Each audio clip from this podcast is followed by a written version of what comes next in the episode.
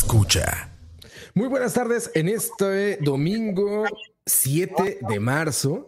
Otro eh, marzo que por culpa de la pandemia parece, parece otro mes X. Es como el día de la marmota, como que todos los días son iguales, al menos de este lado. Ya Vero nos platicará cómo es en, Los Ángeles. ¿Sí se siente igual? ¿Igual? ¿Todos los días son como idénticos? Sí. Bueno, hoy es diferente porque no hace sol. Entonces se siente muy diferente acá, pero... ¿Cómo? ¿No hace sol en el Sony, California? Sí, es muy... Estoy en una depresión todo el día. ¿Cuántos días llueve en California, Vero? Al año. Al año, como tres. No, es, una lluvia como en Costa Rica, es una lluvia, lluvia, ¿no?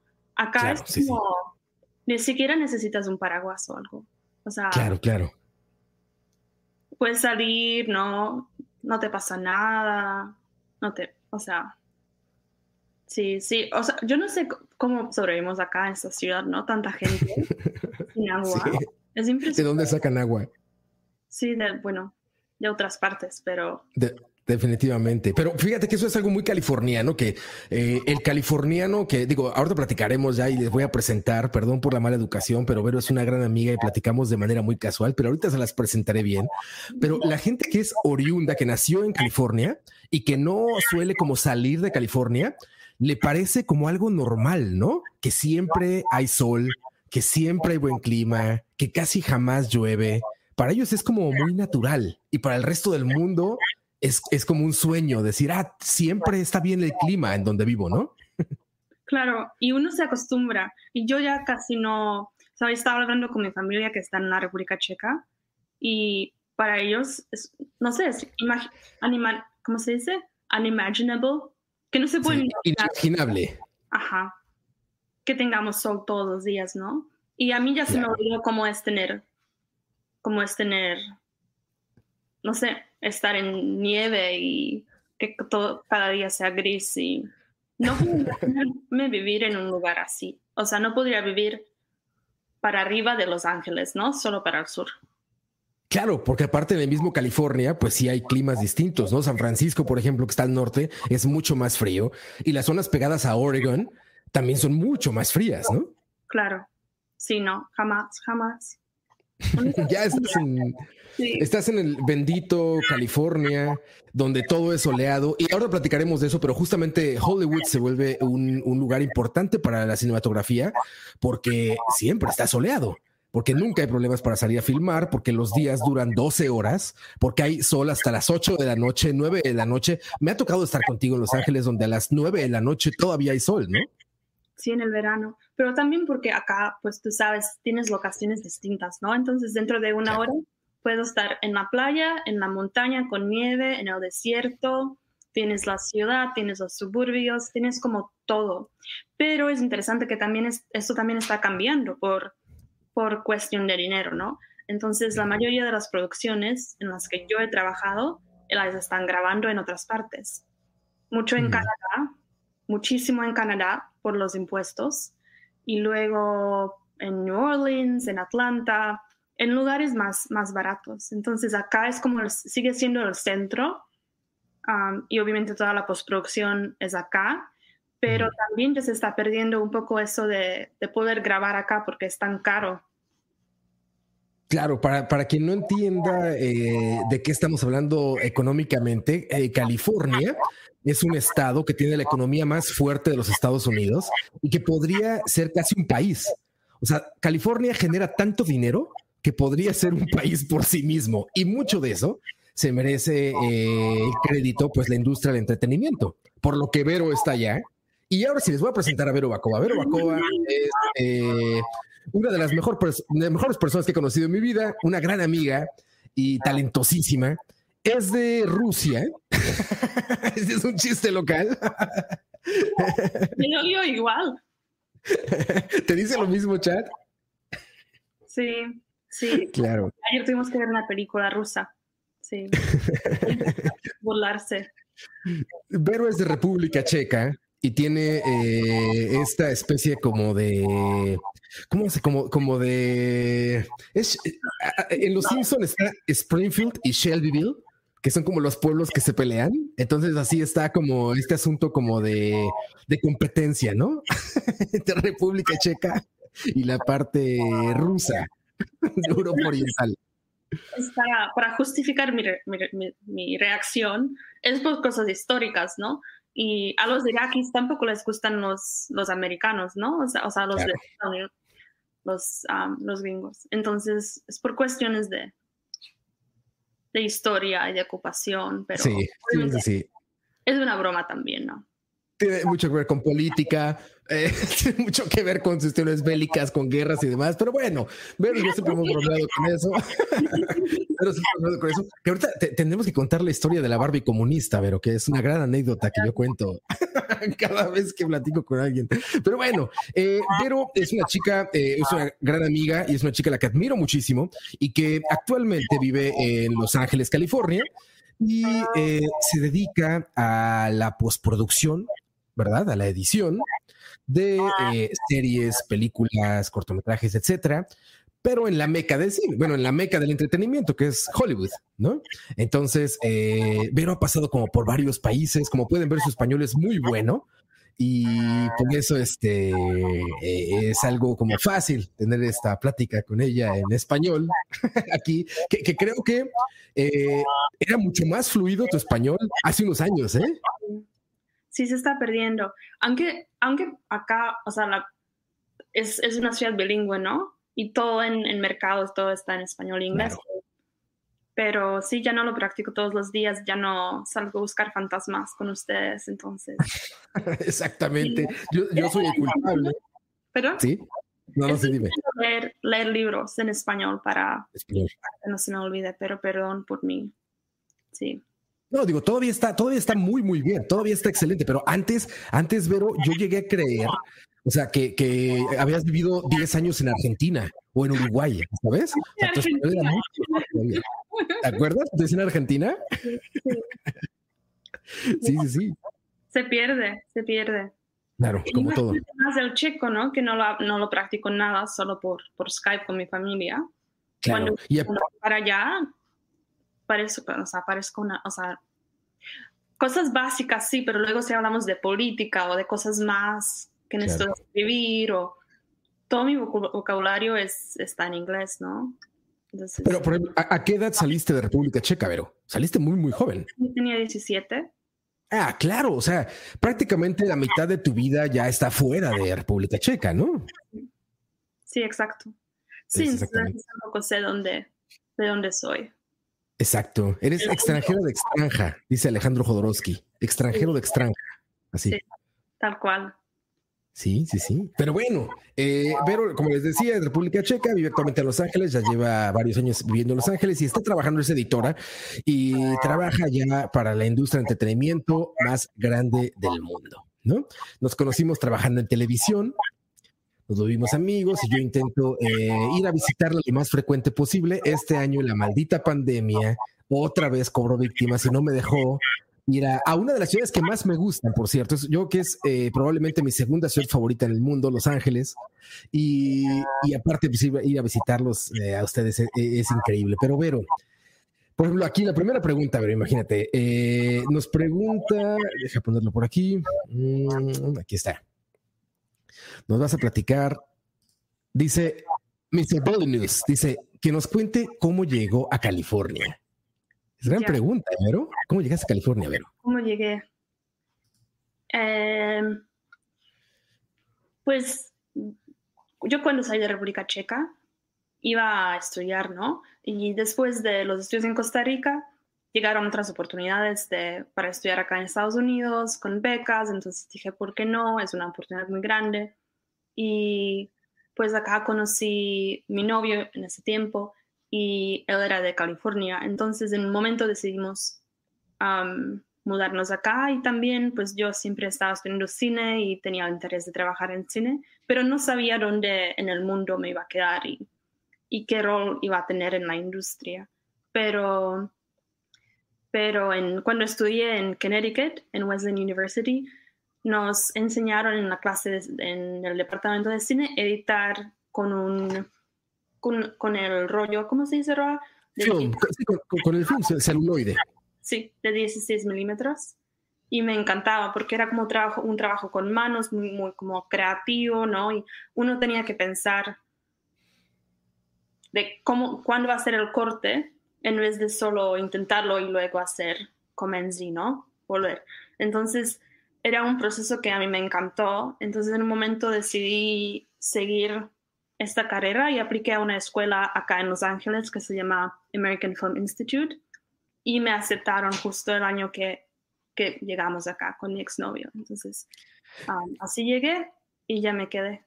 Que ahí suena, suena como sencillo decirlo así como, ah, sí, una escuela aquí, pero el AFI, si es, es, que es donde estudiaste, es probablemente, si no, si no es que la más, es de las escuelas más reconocidas eh, pues del mundo, ¿no? De las más reconocidas del mundo de cine. Y se utilizan eh, directores, fotógrafos, DPs, ¿no? Editores. Eh, ¿qué, otra, ¿Qué otras carreras hay ahí? Hay dirección, producción, ¿cómo se dice? Diseño de arte o production. Ah, sí. sí, sí, arte. Y cinematografía, guion y edición.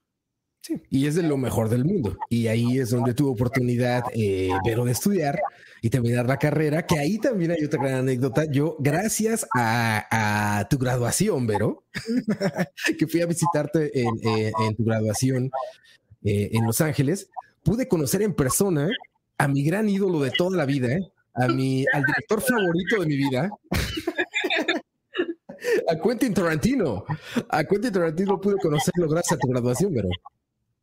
Bueno, sí. es, o sea, era todo diseñado para ti, Roa. Mi graduación. Todo, todo. Que nos conociéramos era el destino, pero. sí, el, el, o sea, la, la, escuela tiene mucha ventaja porque está muy conectada a la industria de, de cine, ¿no? Está justo como en el centro de Hollywood. y, y como es un instituto del Estado, que crearon en los 60 como para, para proteger el cine y hacer, no sé, awards, ceremonies y tal, está muy, muy bien conectada. Entonces, cada película que salía así grande, nos venían a presentar con los directores, ¿no? Entonces era muy normal que a mi clase venía Christopher Nolan o Wim Wenders o no sé, esa gente como grande, ¿no? Y y después de, esa experiencia, uno se conecta tanto con la gente, con la comunidad acá, que pues tiene sentido quedarse y aprovechar las conexiones y los trabajos. Entonces así como que como me quedé. Claro, son esas, son esas escuelas las que dan la oportunidad, justamente como tú dices, de tener un día una lectura eh, con Christopher Nolan, ¿no? Ahora justamente que, recuerdo, pero tú me dijiste una vez, eh, el póster que está detrás de mí es una de mis películas favoritas que se llama Birdman. Y tú una vez me platicaste que tuviste una clase presencial con Iñárritu, el director de esta película.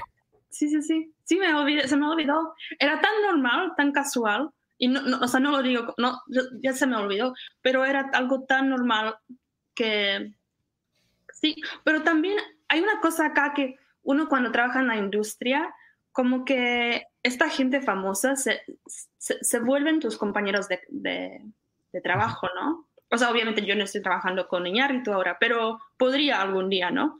O eh, podría ser un asistente de edición en una película que él, que él haga. Entonces, como que esto de del, de estar como starstruck, ¿cómo se dice? Como que... Sí, como la celebridad, ¿no? Como, como verlos como celebridades así lejanas. Ajá, el mito desaparece, porque también vives en la misma ciudad y los ves en la calle y yo también trabajé muchos en, en, cafés y restaurantes acá, entonces, no sé, un día venía Meryl Streep con sus hijas a comer, ¿no? Era algo muy normal. Entonces, y es muy lindo también, porque uno esta gente que se celebran tanto en todo el mundo, ¿no? Como es un show, es un show para el mundo y los Oscars y todo, se vuelve algo muy, muy cotidiano. pierde un poco la magia, obviamente, pero también es como muy sano porque uno sabe que, no sé, toda esta gente es gente normal, ¿no? Que tienen hijos que van a clases, a la escuela donde mi esposo enseña, ¿no? Es, es como muy, es muy así. Claro, e, e, es la ciudad que es la meca del entretenimiento, pues mundial. Pues sí, la verdad, creo que solamente Bollywood, este cine eh, de India, creo que, creo que solamente ellos pueden competir con Hollywood, ¿no? Con la cantidad de producción que hacen, pero la mayor parte del mundo lo que ve es el entretenimiento producido ahí, ¿no? En California, eh, particularmente en Los Ángeles y.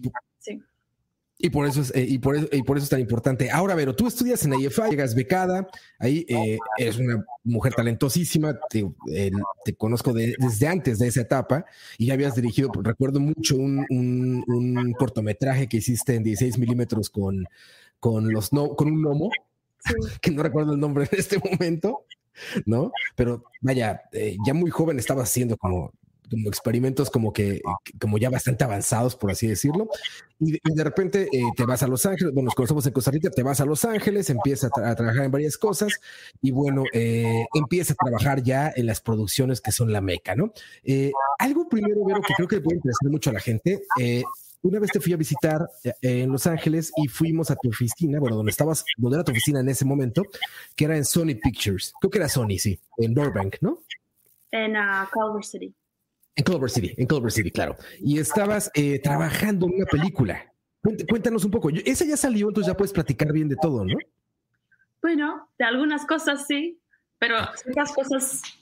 Si quieres, cuéntanos primero, cuéntanos primero qué es trabajar ahí y cómo, cómo es, por eso te pregunté si ya podías platicar o no, cómo es hacer un contrato ahí y todo esto, porque no puedes hablar de todo, ¿no? Claro, es muy, es muy raro porque uno dedica tanto tiempo, esos trabajos son como de un año, ¿no? O más. Y son horarios muy largos. Y es, uno se pierde la vida, ¿no? Por un tiempo, o sea, no tiene vida, o sea, estás trabajando. Y, y cuando llego a casa quiero contarle a mi esposo, ¿no? Así, me, así estuvo el día, pero sé que tengo que ser muy, muy cuidadosa porque nos tenemos que firmar contratos que dicen que no podemos hablar de nada que está pasando detrás, digamos, de la, de la pantalla, ¿no? Detrás de... Y pues nunca sacar fotos del, material y, es un poco como trabajar para un FBI, ¿no? Pues solo es una película, pero hay, tanto comercio acá y yo también una vez trabajé en un documental que, que, estaban, que me decían como no, no tienes que decir ni siquiera a tu esposo en que estás trabajando porque va a salir otro documental que tiene un tema parecido y si esto salga, ¿no? O sea, hay mucho, o sea, hay mucho detrás de estas producciones y sí, no puedes decir nada. Pero bueno, en, en Sony... Esa vez estabas en Sony, estabas trabajando. Bueno, eso les decía es importante porque pues es, es, parte como de, como decías tú, es parte de, de ser, de ser alguien que está dentro de esa industria y no solo un espectador, ¿no? estás dentro de.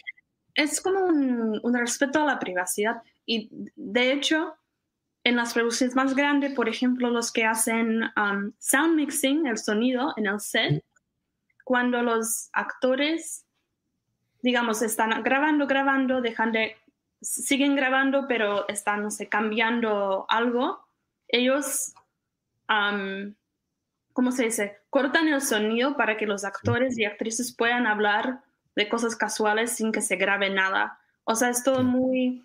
Cada uno sabe que, que, la, privacidad de, los, de los creadores, de los directores, productores, del guion, de los actores, es como muy... algo que se respeta mucho. Sí, claro, porque aparte son personas importantísimas a las que un comentario fuera de lugar puede acabar con sus carreras, ¿no? Una broma, un lo que sea, al rato. Eh, ha pasado muchas veces, ¿no? Que se filtra un comentario, alguien habló de esto. No sé si viste ver apenas que se filtró una, una, un regaño que hizo Tom Cruise a su equipo de producción en la. Eh, están en Europa, me parece, eh, filmando y regañó al equipo de producción por las medidas de COVID. Y como que alguien grabó ese audio y se volvió muy famoso, ¿no? O sea, empezó a correr y era Tom Cruise regañándolos por, por desobedecer esas medidas. Pero bueno, son gente que, que fácilmente puede ser como cualquier comentario que hagan puede cambiar la vida de muchas personas, ¿no? Claro. Claro. Pero bueno, entonces estábamos ahí, pero fui para ahí y, y, cuéntanos de esa película, por ejemplo, cuéntanos de, de, de, esa película que estabas trabajando esa vez.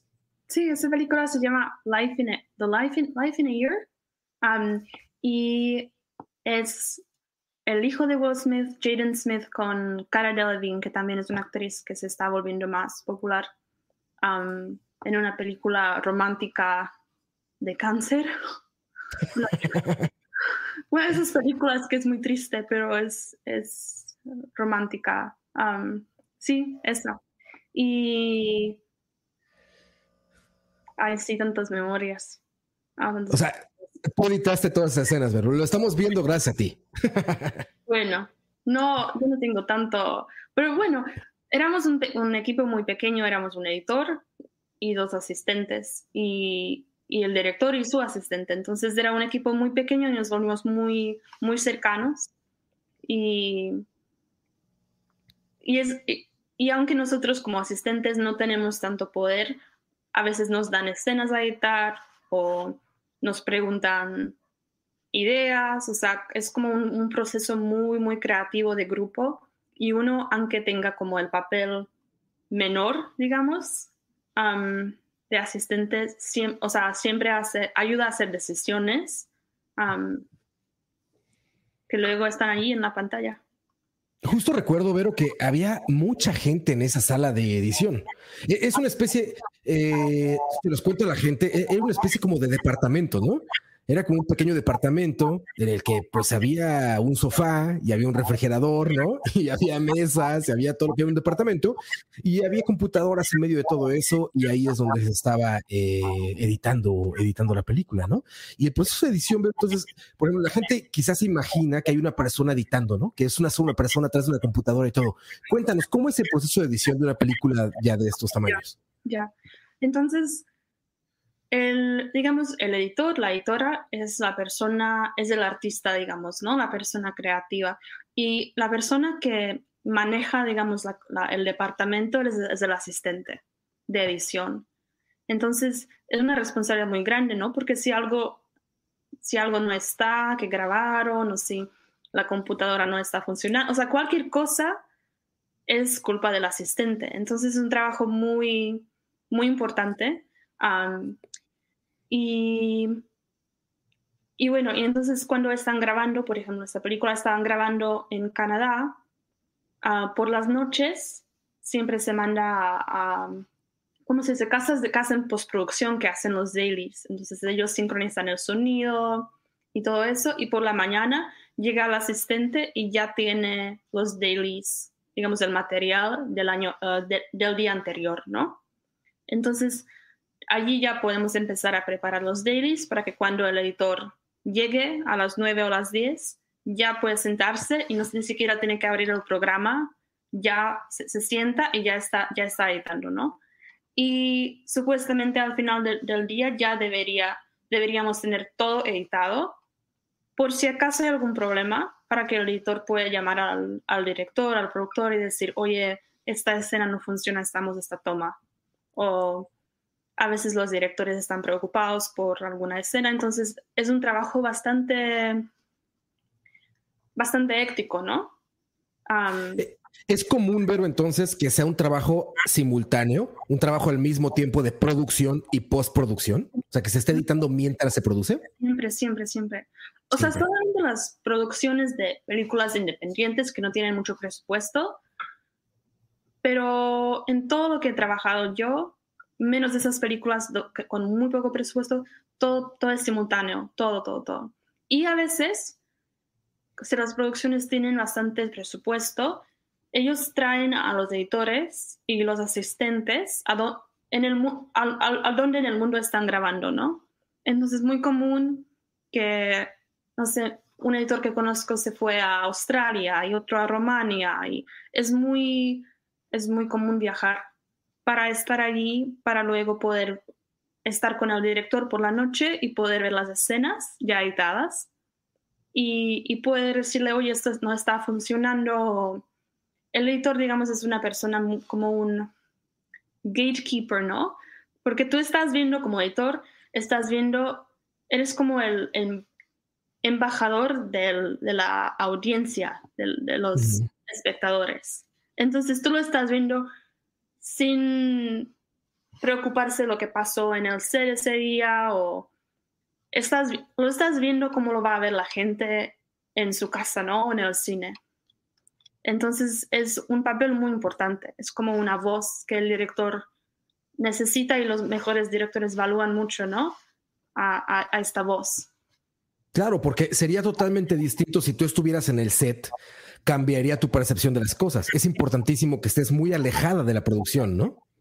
Y muchos editores no, no entran al set. O quizás a visitar, ¿no? Pero ni siquiera, o sea, como puede, estar, puede que estés ahí en Australia o donde sea grabando en Nueva Zelanda, pero nunca vas, nunca vas al set. O sea, estás en tu departamento editando y, y ya. Sí. Eh, me encanta como tú lo dijiste, eres, eres el embajador de las audiencias. O sea, eh, tus ojos son el filtro antes de que llegue a la gente que es para la que se está haciendo la película, ¿no? Porque muchas veces como director puedes caer en el error de creer que tu visión es la más importante, ¿no? Yo quiero que sea así. Si yo lo entiendo, lo va a entender todo el mundo, ¿no? O si yo siento esto, todo el mundo lo va a sentir. Y un editor justamente, y no solo en el cine, un editor de literatura, por ejemplo, en los libros, ¿no? En un texto, un editor de imagen, de lo que sea, eh, te dice, no se está entendiendo tu idea, ¿no? Necesitamos modificarla para que la gente pueda llegar a entenderlo. Entonces, por eso es tan importante como esa distancia entre la producción y eh, el filtro que, va a llegar a la gente al final. De esta película, Vero, recuerdo que tú me platicabas que el director, por ejemplo, que estaba obsesionado con la película, ¿no? Que vivía prácticamente para la película. Sí, bueno, no sé si, si es esas cosas que puedo contar, pero... Claro, pero en general, yo creo que muchos directores que logran a, a venir acá y les dan esa responsabilidad de, sobre todo porque si es, una, si es tu primera película en Hollywood, ¿no? Hay, hay, mucha presión, siempre hay mucha presión.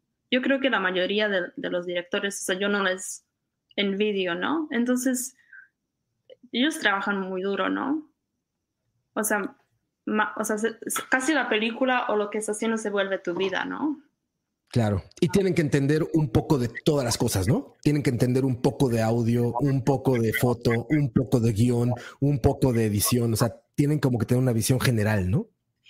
Eso, y también saber cómo trabajar con, con los diferentes departamentos, ¿no? Porque yo creo que los mejores directores como que tienen una visión, pero también saben cómo delegar, cómo, cómo, cómo trabajar, porque cada uno tiene tiene un trabajo, como que cada, uno es el maestro en, el, en, su departamento, digamos, ¿no? En la especialidad. Entonces, también poder confiar en que la gente, seleccionar buena gente y confiar en sus decisiones, ¿no? Y poder tener un, un diálogo, porque también, pues así es como cómo salen las mejores ideas, ¿no? Es como en, equipo, trabajo en grupo. O sea, el cine no es un arte solitario. Es Para nada. Es muy de, de trabajo en conjunto y yo creo que también por eso uno tiene que ser una persona muy amigable, social, como buena de colaborar para poder seguir trabajando acá. Y la gente que no, pues no, no tienen chance, ¿no? Porque acá hay tanta competencia también que nadie va a tolerar a un, no sé, un genio loco que no escucha a nadie, um, a menos que sean de los, de los mejores, ¿no? Como estas, estas, estos dioses, ¿no? Que, yo creo que aún así debe ser como muy difícil eh, como que tomen ese papel cuando están trabajando con tanta gente tan talentosa, ¿no? O sea, igual el mejor director de Hollywood está trabajando con su equivalente en cada una de las cosas. Está trabajando con el mejor fotógrafo y con el, mejor editor y con el etcétera, etcétera, etcétera, ¿no? Exacto. Y te, puedes fijar en, no sé, en tu favorito Quentin Tarantino, ¿no? Por ejemplo, o sea, él tenía una editora todo su tiempo, ¿no? O sea, mucha gente cuando encuentra a un compañero con el que quien confía, ya, ya, o sea, ya es una relación, ¿no? Y, es muy común, es muy común con los editores, porque es un trabajo también muy vulnerable, ¿no? Porque es, las producciones estar en el es muy estresante, hay mucha presión, hay mucho drama, y luego los directores llegan al, al, digamos, al departamento de edición y por la primera vez pueden ver lo que, lo que tienen y, se, y es un proceso muy vulnerable, ¿no? Porque el editor lo está viendo tal como es. entonces, yo creo que esas relaciones y también uno pasa un año con otras personas en un cuarto sin, ventanas. Son relaciones muy, muy, muy cercanas. O no, pero si es que están cercanas, ya duran toda la vida, ¿no? Claro. Sin ventanas, pero con botellas de vodka. ¿Cómo? ¿Cómo, cómo? Sin ventanas, pero con botellas de vodka. No, jamás. jamás justo lo que decías, Ver, por ejemplo, eh, con Tarantino era eh, Sally Menke, que era, eh, bueno, que siempre ha sido la editora como en jefe, ¿no? De, todas las películas de Tarantino. Pero fíjate, justamente aquí Diego, que es, que es un buen amigo también y que, y que trabaja aquí en la oficina con nosotros, decía justamente eso. ¿Qué tan común es la relación profesional entre editores y directores? Como pasa con Scorsese, con Telma. Es Telma Shoemaker es la editora de siempre de Scorsese, ¿no? Es la editora de, casa de, de, Scorsese, siempre ha editado para él. Dice, eh, ¿con quién ha trabajado muchísimo? ¿Es normal eso? Sí, pero ¿cómo, ¿cómo, es eso? Cuéntanos cómo, cómo, cómo se siente como... ¿Qué hay que hacer para tener esa confianza? ¿O cómo siente esa relación de confianza en puestos tan importantes como es la edición y la dirección? Ya, ya, ya. Sí, yo, o sea, yo creo que es muy normal, es muy, muy, común. Y yo, yo, creo que, yo creo que uno como editor, ya siendo el, el artista invisible, digamos, haciendo el arte invisible, tiene que quitarse todo el ego, ¿no? Y, y intentar ver cuál fue la intención del director o la directora, ¿no? Es muy difícil algo así. Y a veces, por ejemplo, yo sé que estoy haciendo una en mi opinión, una mala, una mala decisión, ¿no? Un, mal corte. Pero no se trata de mí, se trata de, de poder encontrar cuál fue la intención o es la intención del director y ayudarles a, a, lograr eso.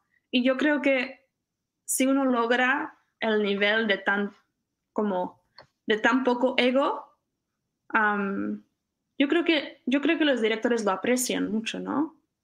Porque es como un, papel de, ayudar, de, apoyar en vez de, ¿no? Luchar sobre quién, no sé, tiene la mejor, idea, ¿no? Y, yo creo que es relación, o sea, una vez un director te, te confía o confía en ti, es una relación para, para toda la vida. Y porque también los editores saben cómo solucionar problemas, ¿no? Y si tienes problemas en el guion o en el set con... O sea, nosotros somos como los que están resolviendo los problemas de, de, de, todo lo que pasó antes, ¿no? Entonces, estamos, digamos, salvando, lo digo como si estamos, estamos salvando a los directores entre el mundo. Y claro. creo que eso es algo que ellos, ellos aprecian. Y sin por duda. esas relaciones. Claro, sin duda. Como tú decías, un director eh, haciendo la alegoría con un director de orquesta, pues tiene que estar atento de todos los instrumentos, ¿no? Entonces, que alguien le diga, oye, eh, esto no está bien, ajustemos esto, es, es un salvavidas, ¿no? Es lo mejor que te puede pasar, y más alguien de confianza, por ejemplo. Pero hay una pregunta, eh, no sé si, te haya pasado, pero por ejemplo, vi en tu reel, Vero, ah, ya está Anthony Hopkins en tu reel, ¿no? Un actor de esa talla, es una leyenda de Hollywood. Al, que has editado algo, ¿no? De, de, Anthony Hopkins. ¿Te ha tocado, Vero, ver un material en el que te dan ganas o le tienes que decir al director, este actor es terrible o esta escena es terrible, no sirve, no funciona. Sí, sí, muchas veces. Pero estoy aprendiendo, he, aprendido y sigo aprendiendo maneras de cómo comunicar eso de una manera muy sensible, ¿no? Nunca lo hago en el primer día. O sea, es, espero, espero unos días, hago lo que los directores quieren y luego cuando ya gano una confianza, ya voy intentando decir como, oye, ¿cuál fue la intención con esta escena, no? Bueno, si es que esto fue la intención, no me parece, o sea, necesitamos algo más para lograr esto, ¿no? O sea, intento buscar maneras así sensibles de explicárselos. Y si alguien no realmente no entiende, la mejor manera, es, también me ha pasado que tengo que decir, bueno, hagamos un preview, invitemos a gente a que nos digan si algo funciona o no. Y, y, no les digo, ni o sea, mi opinión ni siquiera la van a escuchar. Entonces yo espero hasta que la gente en la audiencia dice, esta es, no, entendemos, no entendemos esa escena o este actor es, es, malísimo, ¿no? Y pues luego vengo yo y digo, bueno, yo tengo unas, unas ideas como solucionar este problema, pero no tengo que ser yo el, digamos, el mensajero, ¿no? Hay diferentes maneras, pero yo creo que siempre lo veo con como con el lente de, de apoyar al director, ¿no? Creo que no se trata de, de que yo tenga que ser, tenga que tener la opinión correcta. Entonces, Oye, pero ¿y cómo haces la diferencia, por ejemplo, a gente como a ti o como a mí que nos gusta mucho el cine, ¿no? Diego, que te decía que espero que ahora que, que se muera el maldito bicho de la enfermedad que nos tiene encerrados y podemos viajar, pero ya será que vengas tú o nos encontremos en México o vaya a Estados Unidos y voy a llevar a Diego para que te conozca. Pero bueno, él y yo hablamos mucho de cine eh, y, y, contigo también platico muchísimo de cine y etcétera. ¿Cómo haces, Vero, para, para poner esa diferencia entre los que nos gusta el cine y las audiencias? porque por así decirlo, ¿no? Eh, una cosa es que eh, yo pueda apreciar por mi gusto, ¿no? El cine de Tarantino y diga, me fascina Pulp Fiction o me fascina este eh, Once Upon a Time in Hollywood, ¿no? Y otra es que las audiencias, por ejemplo, están aceptando más cosas como Avengers, ¿no? Cosas como cine comercial común. ¿Cómo logras, Vero, como separar tus gustos de lo que la gente puede, puede, o sea, tú eres el filtro, ¿no? Tú eres el filtro total. Entonces, ¿cómo, dices esto me gusta a mí? Pero no se trata de que me guste a mí, sino se trata de que le guste a la gente que va a ver esto. ¿Cómo, cómo, cómo logras eso? Yo creo que para mí ha sido bastante simple, porque yo creo que aunque hay como, digamos, más audiencias, ¿no? Las, las masas, la audiencia no es, es, es inteligente, digamos el cine es muy interesante porque es como un, para hacerlo hay que aprender un lenguaje, ¿no? Analizarlo y aprender cómo hacerlo, como un idioma. Pero si un, ¿cómo se dice viewer? la audiencia, un... Sí, la audiencia. Sí, un espectador un espectador. Pero retiro, retiro completamente lo que dije de tu español al principio. Hablas mejor español que yo. Hablas mejor español que yo, Verónica. Sin duda, lo retiro. Está excelente tu español. sigamos hablando entonces para que... sí, un espectador, tienes toda razón. Un espectador ve algo que no funciona, no sabe exactamente por qué no funciona, pero sabe que no funciona. Y las películas como Avengers, ¿no? Esas películas digamos, de, masas, ¿no? Son películas que tienen mucho sentido y están bien hechas. Entonces no hay, por ejemplo, mi esposo que es maestro, ¿no? No tiene nada que ver con, no hace nada que ver con cine. Si él ve algo que no le funciona, él dice, it's bad, acting, ¿no? O como el... Um, está mal actuada. Sí, exacto. ¿No? me gusta porque está mal actuada. No, no sabe qué es, pero algo no funciona. Sí, sí, sí. Entonces, yo nunca considero a la audiencia no, que, que, no sea inteligente, porque la gente ha aprendido el lenguaje de cine, sabe cómo funciona la película o la serie y se va a dar cuenta si es que algo no funciona.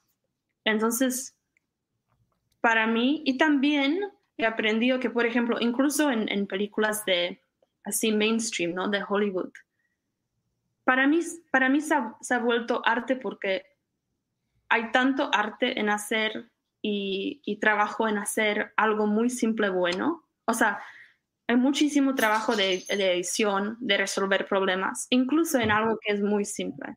Entonces, a mí ya casi que no tengo la distinción de, de una película de arte y una... No, siempre es como una película que, que cualquier persona debería entender de alguna manera, ¿no? No sé si tienes... Claro.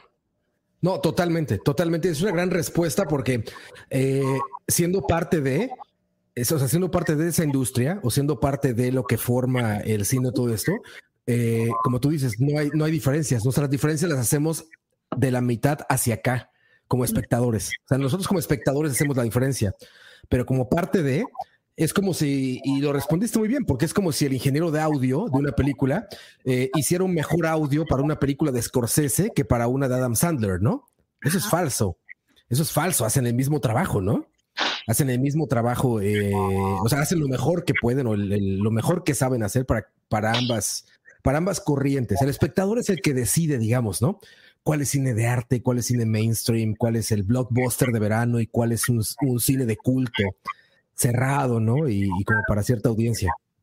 Claro, pero trabajando en eso, sí, es, o sea, yo tengo muchísimo respeto a cualquier, es tan difícil, incluso para directores muy famosos, ¿no? Y muy buenos, lograr una película, o sea, imagínate cuántas partes tienen que, tienen que encajar para, o sea, cuánta gente tiene que hacer un trabajo muy, muy bueno para que una película sea increíble, ¿no? O sea, es casi imposible. Hay, hay muy pocas películas realmente muy, muy, muy buenas. Hay, hay muchas, pero digamos en, en cuanto a la, a la, historia de cine, hacer una, una, obra maestra es muy difícil. Entonces, yo tengo mucho respeto a cualquier, digamos, producto que sale que, que funcione, porque solamente hacerlo funcionar que la historia, historia se entienda, que, sea, que no sea muy aburrido, muy largo, no, es tan difícil que, no sé, sí, yo casi como que perdí esa distinción para mí. Y, y de hecho yo creo que ahora me gusta trabajar en cosas que la gente, que mucha gente ve. Porque yo he trabajado en películas que nadie nunca ha visto y va a ver, ¿no? Quizá 20 personas en un festival de cine en Italia. Pero ahora la serie en la que estoy trabajando ahora, que se llama The Good Doctor, um, la están viendo en todo el mundo. Y entonces estaba hablando con una, con una amiga en España y le dije, tengo un nuevo trabajo. Me dijo, ah, sí, esta serie acá se ve mucho. Y, y mi, um, sí, mi familia dice, sí, acá en República Checa, en un canal de Austria lo podemos ver. Y es muy lindo hacer un trabajo que, que, la gente ve. Se siente, se siente mucho más lindo que trabajar en cosas que son como para, digamos, una clase, ¿no? Como pseudo intelectual. Cosas como más pretenciosas, ¿no? Cosas para festival, cosas para crítica, ¿no? Para críticos. Para críticos de cine importa que me decías de Good Doctor y ahorita ahí, ahí, quiero llegar también en qué estás trabajando, a ver, pero cuando tú me dijiste de Good Doctor, cuando platicamos la semana pasada, eh, justamente decía Ruby, a mi esposa, le dije, oye, Vero está trabajando en The Good Doctor, ¿por qué tú estás viendo eso, no? Y me dijo, ah, sí, claro, sí, yo lo estoy viendo, Vero está haciendo eso, sí, Vero está trabajando ahí, ¿no? Y son eh, cosas súper mainstream, ¿no? O sea, son series que llegan a millones y millones y millones de personas en todo el mundo. The Good Doctor está saliendo en, Amazon Prime o dónde sale eso? Sale en, Hulu o en ABC. Yo creo que depende del país, pero acá sale en, ABC. Pero es eso que estamos viendo, Vero. ¿Qué, otras cosas, Vero, has trabajado? Eh, seguro les va a interesar mucho a la gente. ¿Dónde has trabajado, Vero? Que puedas decirnos. Ya, ya, ya. que puedas contar sin que llegue un escuadrón del FBI ahorita ahí eh, a tu casa. bueno, yo, digamos, estoy empezando mi carrera, entonces he trabajado en cosas, pero pues estoy empezando, pero trabajé también, no sé, como en, en, Costa Rica o en otras partes, pero acá eran muy populares unos documentales sobre un culto que se llama Nexium. Nexium, claro entonces, habían dos documentales al mismo tiempo, uno en HBO y yo trabajé en uno que se llamaba um, Seduced, que era en otro canal. Es el de Rainier, ¿no? ¿Rainier se apellida él? Rainieri. Rainieri. Rainieri, ese, ese güey. Que por cierto, y para, para, como siempre nos pasa a los mexicanos, había un chingo de mexicanos metidos en eso, ¿verdad, Vero? Muy interesante. Muchos, muchos mexicanos de clase así muy, Políticos, puro político, como todos los políticos de México. Era, increíble como el, toda esa historia, ¿no? Yo creo que este país quedó como muy bueno, como siempre, muy fascinados por los cultos, pero... Um, y eso fue interesante también porque el equipo era era de mujeres, ¿no? Que a mí no me pasa mucho porque aunque hayan editoras mujeres muy, muy conocidas, así como de, de Tarantino, de Woody Allen y, tal. Ah, de Woody Allen era una chica, claro, era una mujer. Es, es muy, muy común, pero la industria sigue siendo dominada por hombres, ¿no? Hombres blancos. Entonces, trabajar en este documental fue increíble también porque porque todo el equipo eran mujeres haciendo un documental sobre un, un hombre malvado. sí. sí, era, era interesante. Muy cabrón ese güey, ¿no? Muy, muy, muy cabrón lo que tenía, una isla ahí, este, bueno, creo que no era una isla, más bien, él tenía esta, esta práctica de como de, de sellar con calor, ¿no? Sí. Algunas actrices y... Sí, sí, sí, está bien cabrón. Sí, se volvió algo como para self-improvement, ¿no? Algo muy común acá. Cursos de... De liderazgo. Sí, como cambiar tu vida. Pero yo creo que luego se fue... Sí, se volvió como una sociedad de, esclavos, ¿no? O sea, y, o sea, y por, por suerte lo descubrieron o lo um, sacaron antes de que algo más pasara, ¿no? Porque hay muchos casos muy, muy fuertes así de los cultos de acá. Sí, salió a la luz. No, no, no, eso, eso hay, hay que ver esos documentales. Eh, yo creo que aparte para conocer, para la gente que quiera conocer tu trabajo, pues también es súper interesante ver la historia de este tipo de Rainieri o no recuerdo cómo se llama el señor este, pero, pero eh, eh, es un asunto como, sí, como, como el de justamente que pone Tarantino en Once Upon a Time in Hollywood, ¿no? Como de Charles Manson. Era un asunto ahí también, un culto raro con celebridades y demás.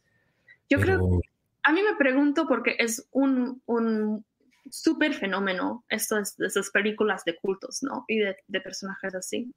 Yo siempre me pregunto qué, o sea, qué es que nos atrae a ver esas cosas, ¿no? Porque es muy, o sea, es, hay algo que nos como, es como un imán, digamos, ¿no?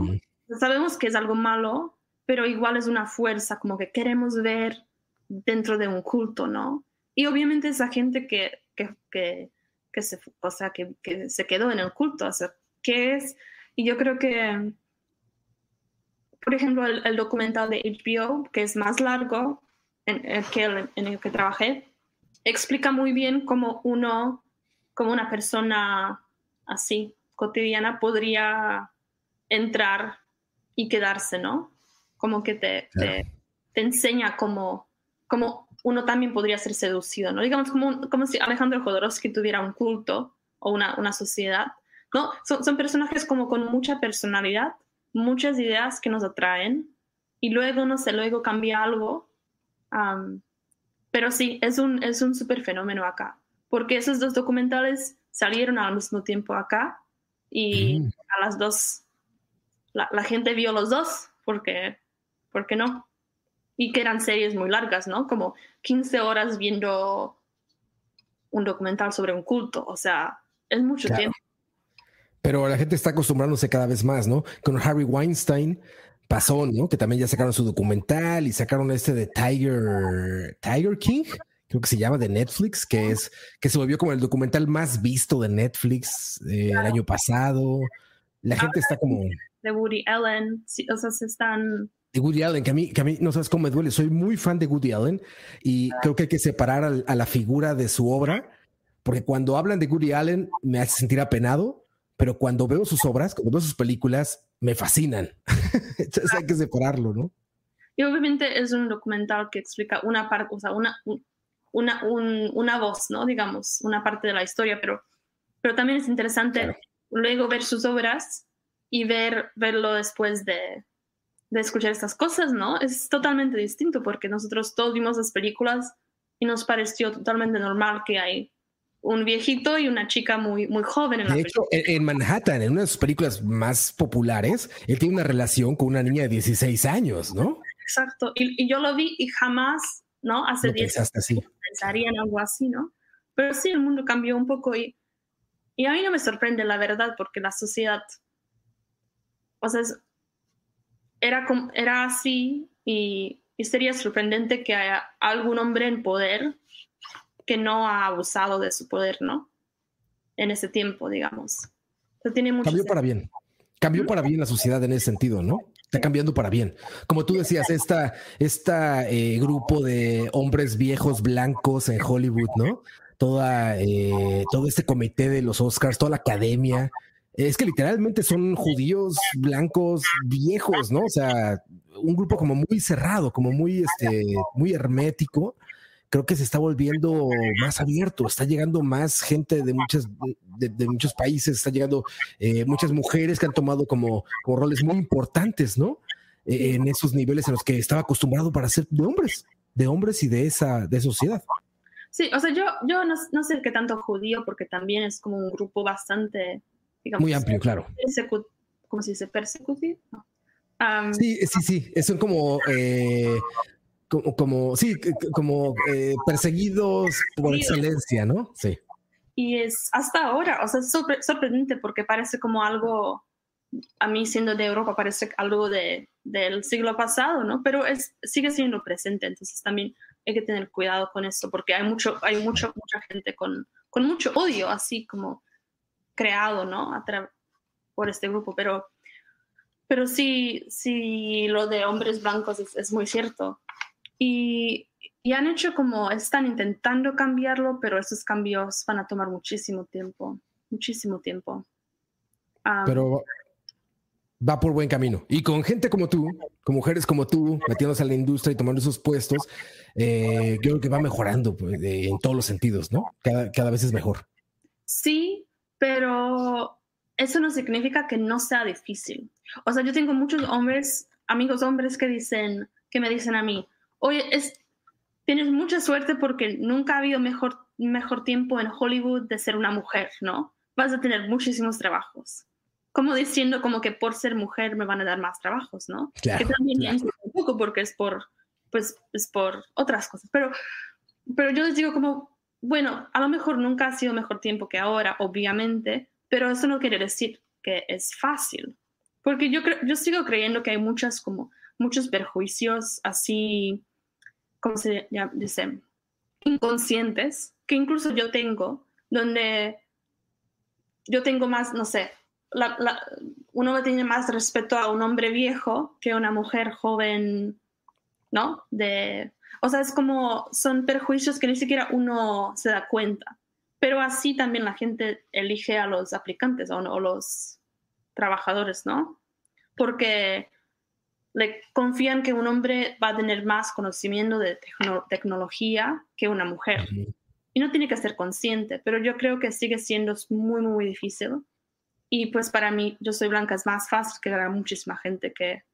No, son como... Yo creo que va a tardar muchísimo tiempo en cambiar.